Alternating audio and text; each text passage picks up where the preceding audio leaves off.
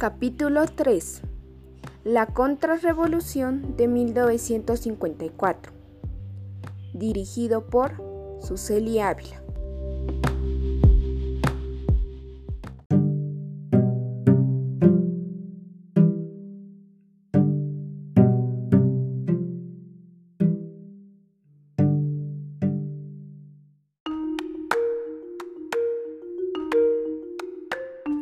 Si bien la revolución del 44 significó la modernización de la vida política en nuestra historia institucional. Si bien la Junta Revolucionaria de Gobierno, integrada por el mayor Francisco Javier Arana, el capitán Jacobo Arbenz y el ciudadano Jorge Torrillo, asumió el poder tras la renuncia de Ponce Baides y puso fin al trabajo forzado. Posteriormente, el doctor Juan José Arevalo, que asumió la presidencia de la República el 15 de marzo de 1945, promulgó el Código de Trabajo aprobado por el Congreso el 8 de febrero de 1947. El código entró en vigencia el 1 de marzo de ese año e instauró finalmente la libre contratación y reconoce derechos a los trabajadores, entre ellos la libertad de sindicalización. El 15 de marzo de 1951, el doctor Arevalo entregó la banda presidencial al presidente electo, el coronel Jacobo Arben Guzmán.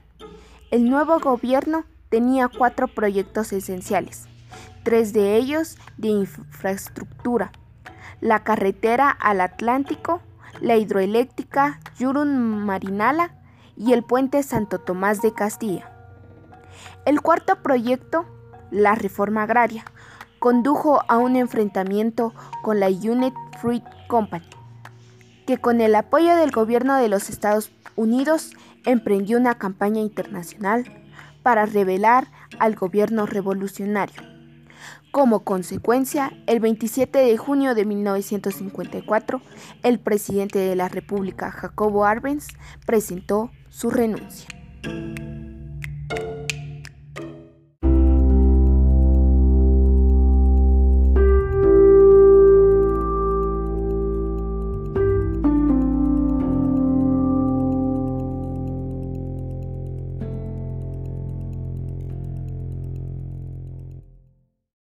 La Contrarrevolución, 1954.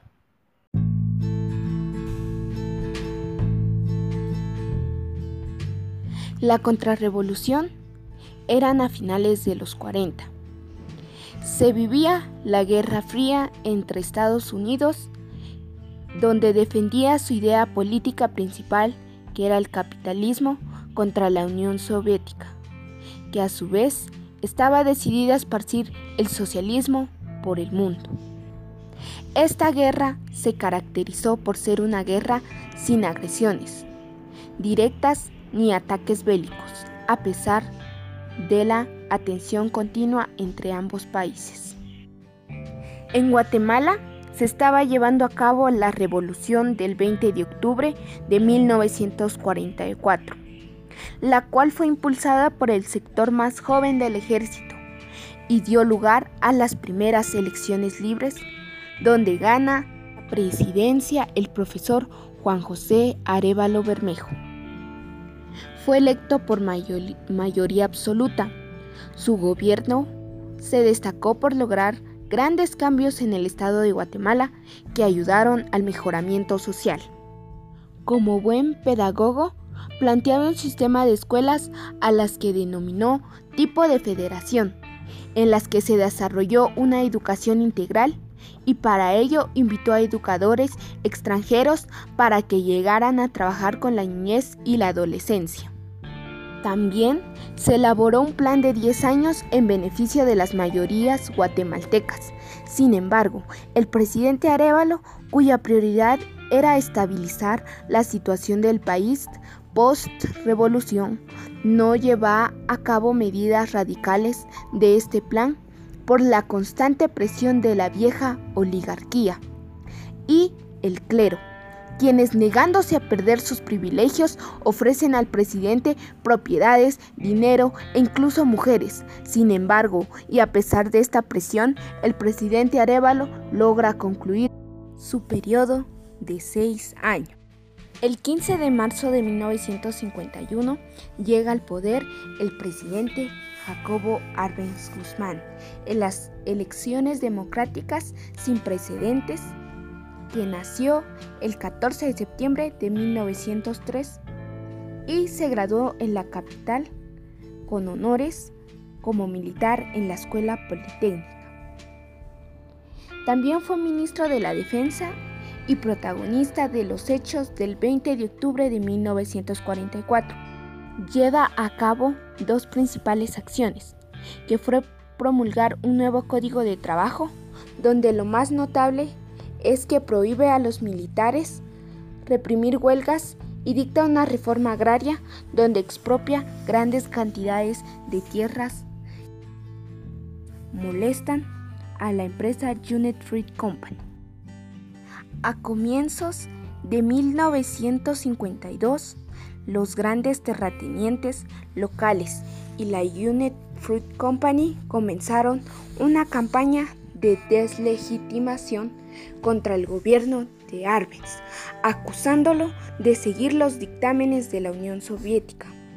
Posteriormente, la CIA intervino en Guatemala, donde en agosto de 1953 Joseph Carl Hacking, jefe de la CIA para el hemisferio occidental, del cual no se tiene registro en fotografía, presentó un plan llamado Pibes Suces, donde la operación se llevó a cabo principal en tres etapas.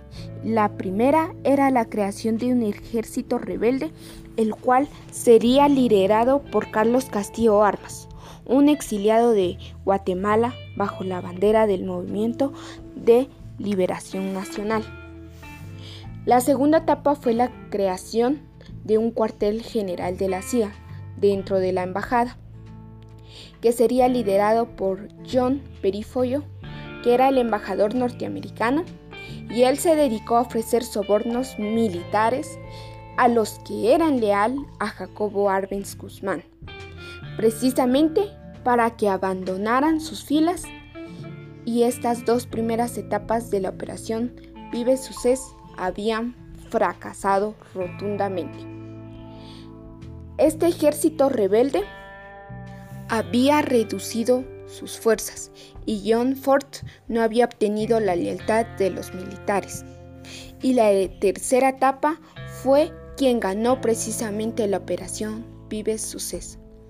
Esta tercera etapa consistía en una radio llamada Radio Liberación, que era grabada en Estados Unidos y transmitía dos veces en Guatemala, en la cual por medio de la Guerra Fría que sucedía, dedicaban 10% a desprestigiar al presidente Arbenz, indicando que no tenía dinero para pagar a los ejércitos que se encontraban en sus filas, que era un alcohólico, que era un traidor a la patria, que era un socialista y aparte del desprestigio, también hablaban de, de falsas derrotas del ejército nacional contra el ejército rebelde.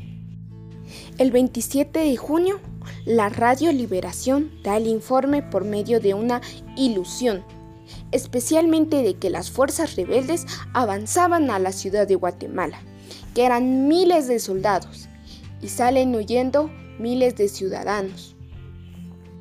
En la ciudad, los santos mandos del ejército abandonan al presidente Arbenz, y precisamente el 27 de junio, el presidente Jacobo Arbenz es humano y deja al general Carlos Enrique Díaz, encargado de su puesto, y con esto se declara totalmente victoriosa la operación Vive Suces. Jacobo Arbenz deja el poder en medio de un emotivo discurso, en el cual hace responsable a la bandera o a la Unit Fruit Company de esta venganza y a los Estados Unidos de América. Él sigue siendo fiel a la revolución en sus principios, dejando en manos al general Díaz Él dice que él espera que vaya a lograr obtener en la estabilización que el país espera debido a que él no quiere levantarse en armas porque sabe que Guatemala sale de una revolución y no quiere que estuviera más dañada. El general Díaz lo traiciona y a los 10 días entrega el poder y la presidencia a Carlos Castillo Armas.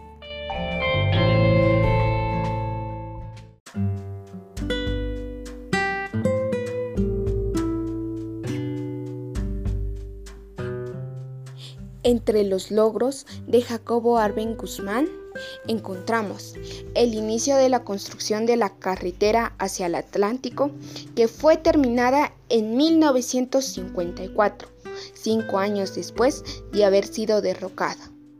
Una vía de comunicación diseñada con 300 kilómetros de asfalto y 62 puentes. Durante su gobierno se reconoció la autonomía de la municipalidad hasta en 1945. Los alcaldes de la ciudad habían sido designados por el presidente. Yurum Marinala, ubicada en el municipio de Palín, Escuintla, fue un proyecto hidroeléctrico iniciado durante la gestión de Arbenz y con el propósito de generar energía limpia y aprovechar los recursos naturales. Las consecuencias que tuvo respecto al presidente Arbenz fue que es exiliado y llegando al aeropuerto de México fue fuertemente humillado, alegado que traía consigo joyas Tiffany que le compró a su esposa con el dinero del gasto público de Guatemala y fue obligado a desnudarse para presentar esto frente a los reporteros. Esto le siguió sucediendo, causando varios problemas en su vida, debido a que no encontraba trabajo político en ningún lado y lo destruyeron totalmente con estas acciones. E incrementó su alcoholismo y su vida nunca fue la misma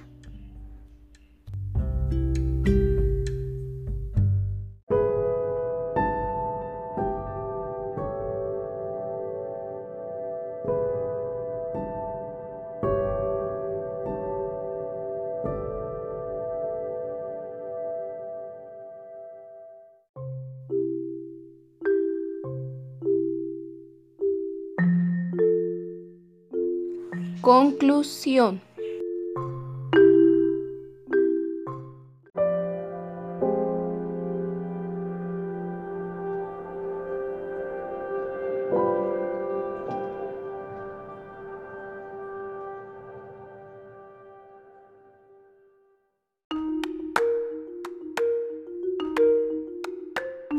En conclusión, la Unit Fruit Company, que tenía entonces un enorme poder en Guatemala, no le gustaron los cambios cuando vieron que les afectaba su monopolio.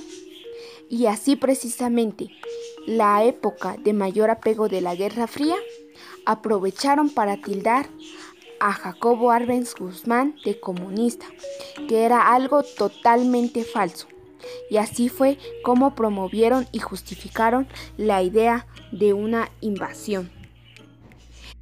Esto pues es una muestra del imperialismo estadounidense, el cual es capaz de llegar hasta cualquier circunstancia y de plantear cualquier ataque con tal de cumplir sus objetivos, con tal de tener el control sobre sus finanzas y sobre los países en donde tiene inversión económica.